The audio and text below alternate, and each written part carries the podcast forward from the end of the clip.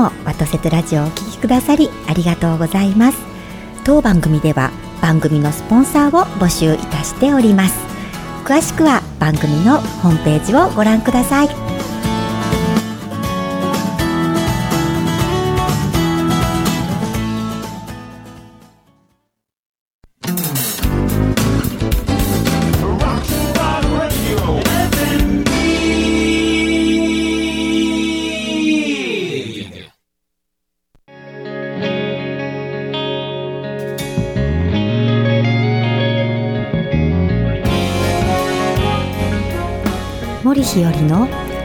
ワトセトラジオお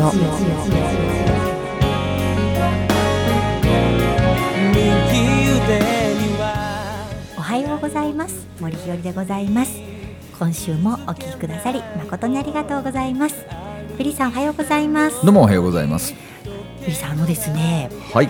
このスタジオがある神戸の港はですねはい。はい。あの先週とかね、あの先々週かな、あのえっと明治維新150周年ですって話をしてましたけど、神戸港もはいそうです150年ですね。そう神戸開港150年祭をやってますね。そうですよね。、はいやーその歴史明治維新以降の歴史と同じ歩みであの神戸港は歩んできてるっていうことですね。でね150年ってプッと言うじゃないですか。プッやってフッとは言うんですけど、はいちょうどその倍ちょっとがじゃあ半分ぐらいがはい戦後じゃないですか。そうですね。そう考えたら150年ってそんなにねえものすごい前じゃないですよね。えいやまあ本当に急激なうん150年間ですよね。うんと思いますね。こんな今の世の中を150年前の方は多分想像してなかったけれども、うんでも確かに150年前ってそんな前じゃないんですよねそ。んな前じゃないんだけどだいぶ前なんですよね。いやでも今本当にあの iPhone, iPhone じゃなくて、えっとえっと、スマートフォン？はい。とかもこんなところでピコピコ150年前かの方から見たらびっくりしますよね。電話そのものもなかったもんね。そうですよね。いやーいや私ねそれをなぜ言ったかっていうと私歴史結構好きなんですけど、はいビリーさん歴史って好きなんですか？結構あんまり喋れないんですけど好きですよ。えー、言ってくださいよ。あの夏休みのはい宿題の時に、はい。中学の時は僕3年間ずーっと、はい。その郷郷土史というかええ。神戸ってね結構いろんな古墳があったりとか、はい。有名な地域があったんで、ええそういうところを調べてみたり、中学3 2年の時の自由研究の時に、はい。えっとね、神戸市垂水区僕が住んでた近くに、はい。五色塚古墳っていうのがあるのね。そのレプリカみたいなのを紙粘土で作って、ええ僕ね表彰されたことがあるの。か、はちょっとまたその話を今日聞かせていただきたいなと思っております。そうなんですね。はい。わかりました、い。じゃあ今週もよろしくお願いします。はよろしくお願いします。もし二人寄り添えばまた満たされてゆくのかな FM ギー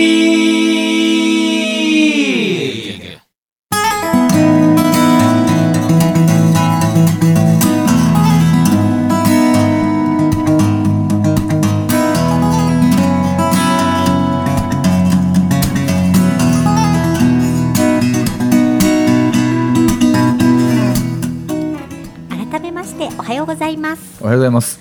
いやービリーさん五色塚古墳の研究されて何か分かったことがあるんですか？研究というか 自由研究でね、えええ家からも近かったので、であのなぜあのち小さいっていうか中学生ながら、はい。あの前方後円墳なのね、ええそうなんですか？だから前方ではい。後円ということは僕らねこう丸い鍵穴みたいになってるじゃないですか。そうですね。その丸い方が僕はは前やと前と思いますよね上でという名前ははあれは後ろなんですよね考えたら。い公園ですからね。そうですね。それでなんでやねんって。あそっち。はい。ごめんね。子供心に、はい。はこう反対のがかっこええやないかい。いやそうですね、うん。はい。って思ってていろいろ調べてみたら、はい。はい昔そういうああいう天皇様とかの、まあはい言ったらお墓じゃないですか、はい。それを荒らす不届き者がいてなるほど。でそういう時にあの、えー、と公園の円の方の、はい。方をやっとかないと、はい。こう入り込んだ時にあの、はいまあ、ピラミッドと同じようにあんまりその、出てこれなくするとか、はあそういういろんなものがあったっていうのが調べてあったりとえー。か、あそうですか、ちゃんとあの、うん。石石っていうかそのうん。石のえなんていうの、おかんがあって、うん。でそれを土でただ固めてるんじゃなくて何層にもいろいろこう重ねてあったとかはい。そういうのが前方、えー、と五色塚古墳のはい。なんか調べてたあったりね、ええ五色塚古墳は誰のお墓っていうのは分かってるんですか？忘れました。あそうあそれ重要なとこです。そう、はい。その近くにね大年山古墳っていうのがあって、はい。それ円墳なんですよね、ええ。はい、そこは円墳なんですね。そうそう。でそこにはあのえ何やったかな縦花式住居はいはい。のレプリカがあってみたり、ええ。その時にトロ遺跡っていう有名な遺跡あるじゃないですか、はいあります。あの行ってみたいなーって中学生の時は思ってたんだけど、まあまあもう中学卒業したらどこ吹く風でも忘れちゃいましたけどね、ええそうですか、はい。結構有名ですよやっぱり垂水の五色塚古墳って、そうですか。ちょっとそんなこと言われたら調べちゃいますね私ね。山陽電車っていうの乗っていくとね、はいはい。そのたる、えー、垂水から舞子っていう駅のところに行くと、はい。こうなんていうかなその古墳の上をこう歩けるんですよ。で上の方にちゃんとこうこう前方後円墳の形に沿って、うん。全部埴輪が置いてある。ええレプリカやけどね。それは置いてましたよっていうことを教えてくださってるってこととですか？も。ともとは、うん。なるほどね。埴輪も不思議ですよね。子供心にあれ欲しいな思ってたらね、ああなんと。そう。でその時に、ええ。あの中学生ながら交換日記しとった女の子の家がね、ええちゃんとその家の玄関にね、はい。埴輪とか置いてあってさ、ええ。えお金持ちいいとか思っとったんやけどね。えそうですか、はい。何の話や。古墳ですね。古墳ビリーさんの古墳時代ですね、はい。私はね古墳もね小さい時からすごい反応してですね、あれ絶対反応すると思わへん。はい、小さい時にあの結構古墳らしきものがいっぱいあって古墳ってすぐわかるじゃないですか、はいはい。急に木がぼーって入ったりするので、なので古墳結構あったんですよ。ででも、はい。あの古墳ってあの天皇陛下の古墳もちろんありますけれども皇族の方々もあるの豪族の方あで、あんまりその有名じゃない方もあるので、うん。ちょっとずつ興味が薄らい調べる気め気気持ちが薄らいできてですね最近はそんなに調べなくなったんですけども、うん。やっぱり街中走っててあ古墳だなと思うところを見つけるとな誰がいるのかしらとかやっぱり思ってうん。しまうんですね。で私は最近の興味やっぱりちょっと前に話したかもしれないですけど古墳よりもう少し古い時代のやっぱり、うん。あのもう少しとかもっと古い時代の岩倉ですね。岩倉本当に不思議ですうね、ん。あのピラミッドもそうだと思うんですけれどもなんでうん。こんな重い石を詰めたのかしらうん。みたいなしかも方角もちゃんと合ってたりとかしてなんかすごくそこにあの宇宙感を感じるというか。出た。いや僕もそう思うね。あれ不はい。思議よね、不思議です。あんな山の中になんでこんな石がちゃそんと。うなんですよ、うん。でしかもね大抵ですねあの朝日の昇る東かはい、南に向いてたりするんですね。うん。であのもっと古い古墳はですねなんかね今仲間が言うにはですね、地軸がずれる前に建てられた古墳は地軸分だけ方角がずれてるって言うんですよだから地軸はもともとずれてなかったですね。で今斜め向いてますよね、はい。その斜め向いてる角度分だけあのその本来の方角とずれてるっておっしゃるとということは地軸がずれたとされる都市うんより前に作られた、こうはいはいはい。あのい岩倉なんだみたいなことはそうだそうかとか言ってですね。どれぐらい前なんやろうね。いやなんかおっしゃってましたけど忘れちゃいましたね、はいはい、なんかおっしゃってましたよ何年前とか言って。うん。おっしゃってましたね。でもそう思いますとねやっぱり古くからいろんな文明がですね、はい。あったんだなとか思ったりもします。それがあの神戸の町といいますか六甲なんですけれども、うん。多いんですよね。多いんですよ。たくさんあるんですよね。六甲でしょあと北区西区の方もね、はい。大塚っていう王様の塚っていう名前が残ってるところがあって、ええ。はい。そこはその邪馬台国に匹敵するぐらいのえー大塚帝国があったんじゃないかと言われるぐらい古墳群がいっぱいあるんですよ。七なんと。そうなんですそうですか。そういうところもねだもう興味を持ってですね興味がそそるところなもうちょっと勉強したいなと思ってるんですよね。僕でも逆に言うとこの社会人になってからはあの一番興味あるのはやっぱりあれかな明治維新から終戦迎えるまでのその期間それもねあの真実と事実と両方とも知りたいですよね。そうですね、これはまたね話し出すと長くなるいいんじゃないですか。今ちょっとですね、うん。そういうことをちょっといろいろやってるんでやってるというかまあ勉強してるんですよね私もですね、どうどうどうどううん。どうえどうどうなな何どうばっかり言ってんの？どう伝わってます？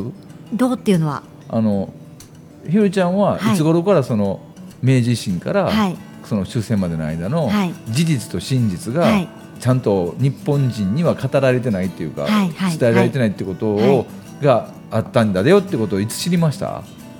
最近ですね。あ最近。ここ何年かだと思いますね。僕ね26歳の時ですわ。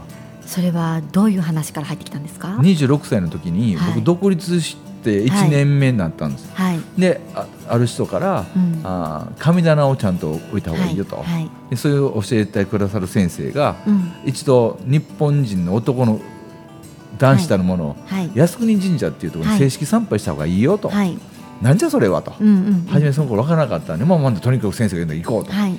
言ったら靖国神社って何を何を祀ってられるんですかって言うと、はい。英霊様やって、うん。英霊ってなんやねんって、うん。もうそこから入って、うん。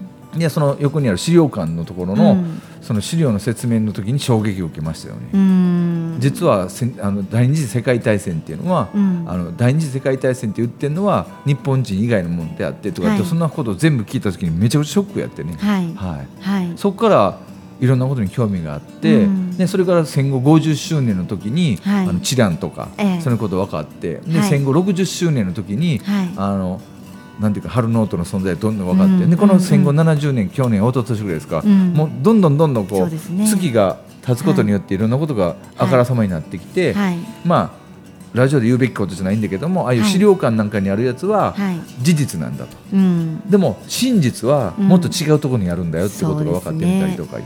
いやもう本当に私あのご縁あってはい。どんどんそういう人なり情報なりあのまあ聞かせていただいたりうん。出会わせていただくんですね。であー自分もそういう歴史の中にいるんだなって思うところあるんですがあのーやっぱりあのー真実はありますね、別のところにありなっていうのはすごく感じていてそれをやっぱり明らかにしていくことが重要だし、子どもたちが生きていく上ではとても重要なことで、うんうん。あのしっかりとした正しい歴史観を持つことはあの生きる力にもなりますし、うん。そう思ってまあ今の活動があるんですけれどもであのそれは今日本が抱えている多くの問題を解決していくうん。と思います。そこをしっかりしていくことが、はい。例えば一番簡単で分かりやすいのは経済問題です、やっうんぱりそこをしっかりとやっていくと日本の経済は必ず良くなりますね、うん。やっぱりそこをしっかりするだけで私は良くなると思うんですがそれをしっかりさせてもらえない状況もあるということも事実としてあるとうん。いうことなんですね。なのでそこもどのようにしていくかっていうことがあの、まあ、少し前から話している私の中の人生の中でなぜかわからないし私が何ができるような人間でもないけれども、うん。自分の中で何か覚悟している部分もあるというところにつながっていくんですよね。あのどちらかというとその例えば縄文からその明治維新までの時代の歴史を明らかにすること、まあ、そこに起因している部分もあるのであの明治維新以降め明治維新ぐらいからの歴史というものを明らかにしようと思ったらもっと昔からということにもなるんですけれども、あの明治維新ちょっと前から今それはもう直近までのことというのはあの差し迫ってしっかりと見つめないといけない歴史だなと思ってますね。うん今おっしゃったように、えー明治維新20年ぐらい前はいまでのことって、はいい、ろんなところでちゃんと出てきてるじゃないですか。はいあー例えば関ヶ原の戦いのこととか夏の陣冬の陣とかのそれぞれの思いとかいろんなことばーって出てきてるのにはい突然、まあ、こんなん言ったらあれです僕らの時代ってさ、はい突然そこから教科書は急にはい坂本龍馬さんが出てきたり、はい。あ出てきたりするじゃないですか本当に私の社会の私に比較的日本史の授業好きだったんですけど、うんでも好きな私が見ていても教科書自体はとてもそのあたりぐらいから曖昧ですね。そうなんですよね。分かりにくかったですね。あのはっきりと書いてないうん時代に来たなと思って。だって僕子供心に思いましたよ、坂本龍馬さんってすごい面白いなと思った反面、はい。なんでこの1階の普通の、はい。こんな言うとあれですけど四国の高知の、はいはい、ね、別にはい。偉いさんの息子でも何でもない人が、ね。なんでこんなこことできるんやとか、あの大きないろんな力が働いてるということなんだろうなっていうのは思います、ね、でそこの事実をね、はい。今はなんかアメリカ人の人たちがね暴露してみたりとか、はい。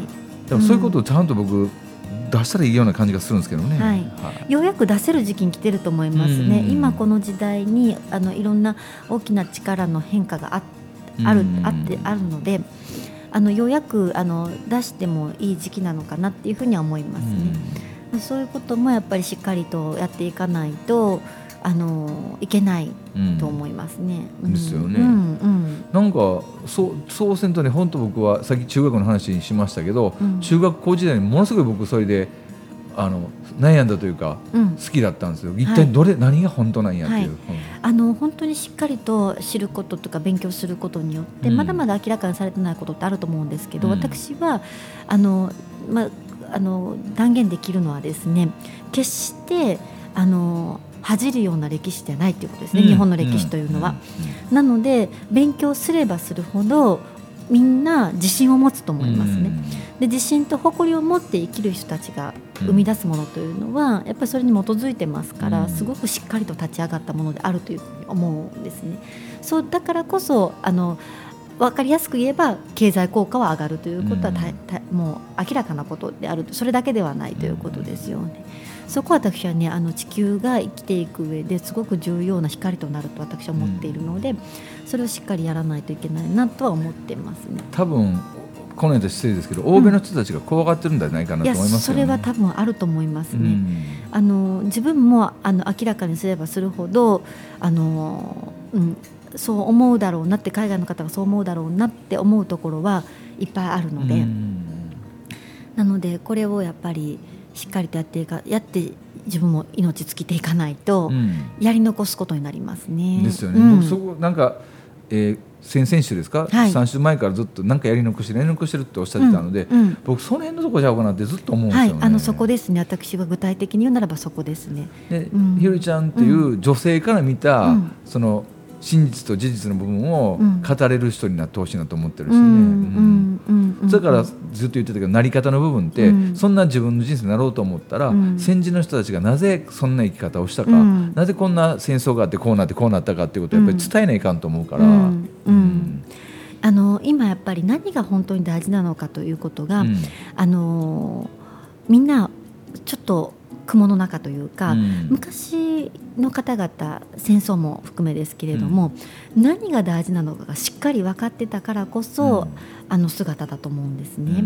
でそれは今私たちが思うあの目線と全く違うんだけれども、違うところから見てもわからないことなんです。うん。でもあの明らかに何が大事かっていうことがすごくよく分かってらっしゃったなっていうのはすごく感じてるんです。それを私たちは立ち戻らないと危険だなと思うのは根なし草になってしまうからなんですよね。うん。何が大事かっていうことをしっかりと見極めないといけないなと思ってますね。一番まあ分かりやすく言ったってすごく失礼なんですけれども本当に大事にしなきゃいけないのはやはりあの日本の天皇陛下ですね、やっぱり天皇陛下のご存在のあの大切さというか、ありがたみは私たちは本当に自覚しないといけないなっていうふうに思いますね。あのやはり中心があるということの大事さですよね、うん。それはもう自然の断りが教えてくださることなので中心があるからこそ私たちはあの動き回ることができる、あの求心力があってこそ遠心力があって、うん。そして周りが動くことができる。私たちは中心を持たせていただいているというあの中に生かされているということをしっかりと持っとかないといけないなっていうふうに思うんですよね。あのあるお世話になっている先生がですね日本という国をうん。漢字一文字で言うなら何だと思いますかってある時おっしゃったんですね。はい。でその時私はやっぱり頭にパッと浮かんだのは和という言葉だったんです。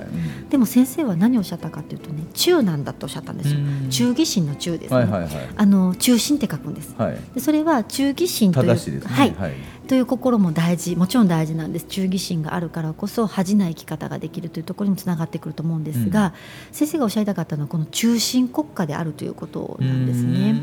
であのこれは本当にあのご先祖様たち何が見えてたのかなと思うから素晴らしい考え方だなと思うんですけど、うん。私ある時ですねあの、まあ、それも10月11月ぐらいになると毎年思うことなんですけれども毎年10月11月ぐらいになるとあのお正月の話をしてくださいというご要望が増えてくるんですね。ほで毎年その自分の中で風物詩みたいになっていて、10月ぐらいになったらお正月の公演の依頼をいただけると、うん。そうするとまた今年も1年経ったんだなと思うと。である時ふとですね1年って何だろうと思ったんですよ。うん。で1年って何だったかなと思った時にそうだと太陽を中心として、まあ、太陽系があって、うん。まあ、地球もその中にあって地球という星のある地点からくるーっと太陽を回って、うん。同じ地点まで来る。この時間のことを誰かが1年って名付けたんだなって思った。でその時にということは地球の歴史地球の年齢は40億歳とも45億歳とも言うと、うんつまり太陽の周りを45億周回ってるんだなって思ったんですね。すごいなって思ったんです。あの宇宙にはレールも何もないんですよね、レールも道もないのに信号もないんですよね。ないのにあのちっちゃな隕石とかもちろん当たってるとは思うんですけど今地球が存在するということは地球が壊れるほどの大事故は起こってないということなんですね。うん。45億周も回ってるのにですよ。それって無事故0%に近いぐらいの確率だと思うんですよ。うん。つまり絶対安全な軌道を通らせていただいていると言っても間違いではないと思うんです。うん。45億周ですから割合からするとですね。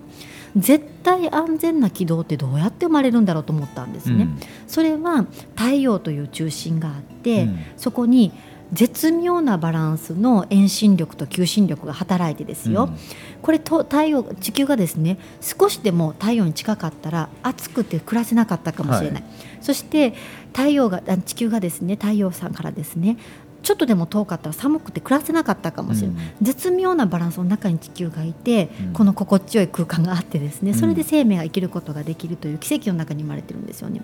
そういうあの自然の断りの中で奇跡の中で絶対安全な軌道を通らせていただいてるんだなってそれがうん。中心を持つということなんだなと思った時に、その国体その,、えっと、その自然の断りをそのまんま国体にしているのが日本という国なんですよね。うん。天皇陛下という中心がいてくださってその中心とがいてくださるからこそ私たち自由に動き回ることができていてはい。そしてあのいいバランスの中でお互い思い合いながらあの、まあ、生きてくることができたからこそこの長い歴史を積むことができたんだなと。うん私たちの歴史は自然の断りに従い絶対安全な軌道を通らせていただいてるんだなっていうふうに思ったんですよね。そう思いますと私はその今あのこの、まあ、110年どころじゃないんですけれども大切なこととして本当は何の遠慮もなく話し合わなければいけないのは天皇陛下のご存在についてじゃないかなっていうふうに思うんです。でも今先週だったかな私は好き勝手なことが幼稚園で話せないんだと言ったことの一つに天皇陛下のことがあってですね、言えないよね。はい、礼儀作法っていうのはですね天皇陛下のことがこちょっと言葉悪いですけどうん。嫌いであったらで礼儀作法は語れないんですよ。うん。礼儀作法を語る人はうん。あの天皇陛下反対天皇室反対っていう人は絶対語っちゃいけないんです。なぜならば、礼儀作法はすべて神様に変えるから。つまり天皇陛下に変えるので天皇陛下のことが嫌いな方は礼儀作法を語れないんですよ、はいはい贈答のマナーだって始まりはうん。ご神事です。し、はいそうですね。あのほ全てがもうご神事から始まってるんですよ、なので天皇陛下のことが嫌いな方は礼儀作法を語れないんですよ、うん。っていうのが日本の礼儀作法なのでなのであの日本の精神文化伝統文化礼儀作法を語ろうと思ったら天皇陛下は切っても切り離せないのに、うん。天皇陛下のことが話せなかったら土台のない上に上積みしようとしているような状態なんですうね。ん。これは難しくってでもやっぱりいろんな考え方の方いらっしゃるからやはりことを進めていくときにそこを言えずに進めていることに違和感を感じながらも進めている今があるってう。いう、ん。これは一つの大問題だなと思っているんですよね。普通にやはり天皇陛下のことがお話しできる話すことができるという状態に持っていくということも今本当に急がれる問題だなっていうふうにも思ってますね。あの意味軸も今ひろちゃん言ったように自由に好き勝手に言えないってはい。いうふうにしてしまわれたわけじゃないですか、うんでいろんその、えー、と僕が知ってる限り言うとその恩恵っていうかその結果がね人にはいろんな考え方があるんだようん。ってすごく聞き心地はいいけれども、うん。それってめちゃくちゃ怖いらしいんですよ。はいということ？いうことは日本っていう国はの独特な独自のそれぞれが、えーと引き継いでる DNA 的な考え方がないっていうのと同じらしいんだよね。これはねやっぱり時代が違っていて昔はそれでよかったんです、そうそうそう。いう文化で日本の文化は醸成されてきたともう何でも受け入れてでもそれには揺るがない軸があったから何でもいいんだよって言えたんですよ、うん。私師匠がですね礼儀作法の師匠がある時こういうことをおっしゃってくださったんですよ、今までねって師範じゃない時、えっと、入門とか、うん。あの中殿とか奥殿の時はですねいろんなことを先生細かく言ってくださったんですよ、でも師範になったらですね先生ですね何にもおっしゃらなくなってきて、うん。ある時何でもいいのよ何でもいいのよっておっしゃるんですよ、うん。でそれはなんであの後々になってぼそっと先生おっしゃったことがあってうん。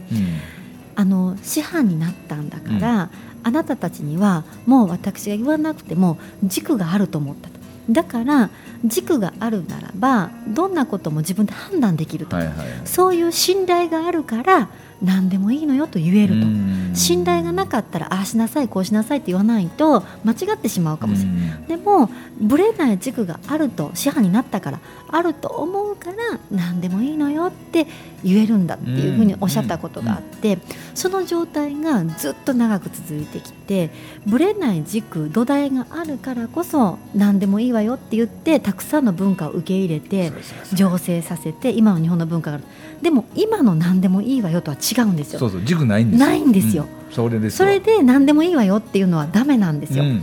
私ね三つ子の魂じゃなくて、えっと、こうつのつくうちは親の言いなりっていう言葉を聞いたことがあるんですよ。あー9歳までね。はい、9歳まではしっかりとした物差しを備えて差し上げる時期なんですよ、うん。だから何でもいいわよじゃなくてこれが正しいあれが正しいこれが間違っているということを言うからこそ親の物差しもしっかりしなきゃいけないんですけれども、物差しもないのに測りなさいとは言えないんですよ、うん。そういうの今って何でもいいわよって言って物差しも持たせてあげられてないのにね、うん。あの物差しで測りなさいって言ってるようなものですね すごく難しい時代になってきてね。やっぱり小さい時はこれが正しいこれは間違ってるっていうのをしっかりと備えて差し上げて、差し上げてから物差し持たせて差し上げてからじゃあ自分で測りなさいっていううん。段階に行くんだろうなってやっぱり思うんですよね。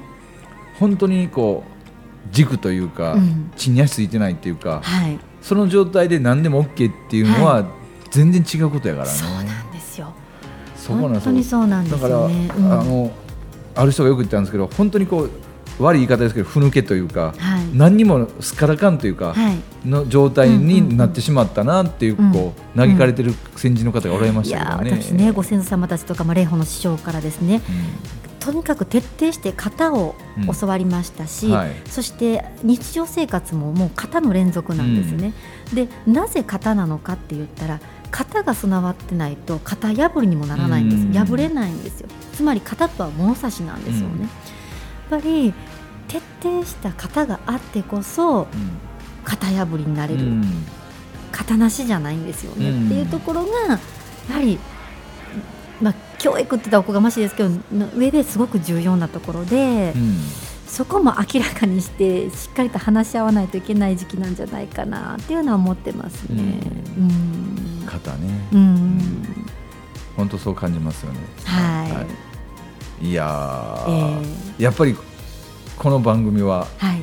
そういう先人の人たちのことを伝えていかないといかん時に来てるんですよ。そうですね、はい。いや本当そう思いますね。えーうん。僕だって知りたいこと山ほどいまだにありますもんね。その明治維新が起こったきっかけの本当のことを知りたいし、うん。なんでこう日清戦争があったり日露戦争があって勝てたのかって全然知らんでしょはい。ねえ。知りたいですよ僕は。そうですね。い、やー語る場としていいのかな？いいんじゃないですか、そうですね。ははい。い、ぜひあの語れるでいきたいですね。うん僕は女性目線のはい。ひろりちゃんの意見聞きたいし、ええ。僕は男としてのはい。目線でこう話していくといろんなことが分かるんじゃないかと思います。はい、はい。はい、ということでまた来週もはい、船の話を聞かせてください、はい。どうもありがとうございました。ありがとうございました。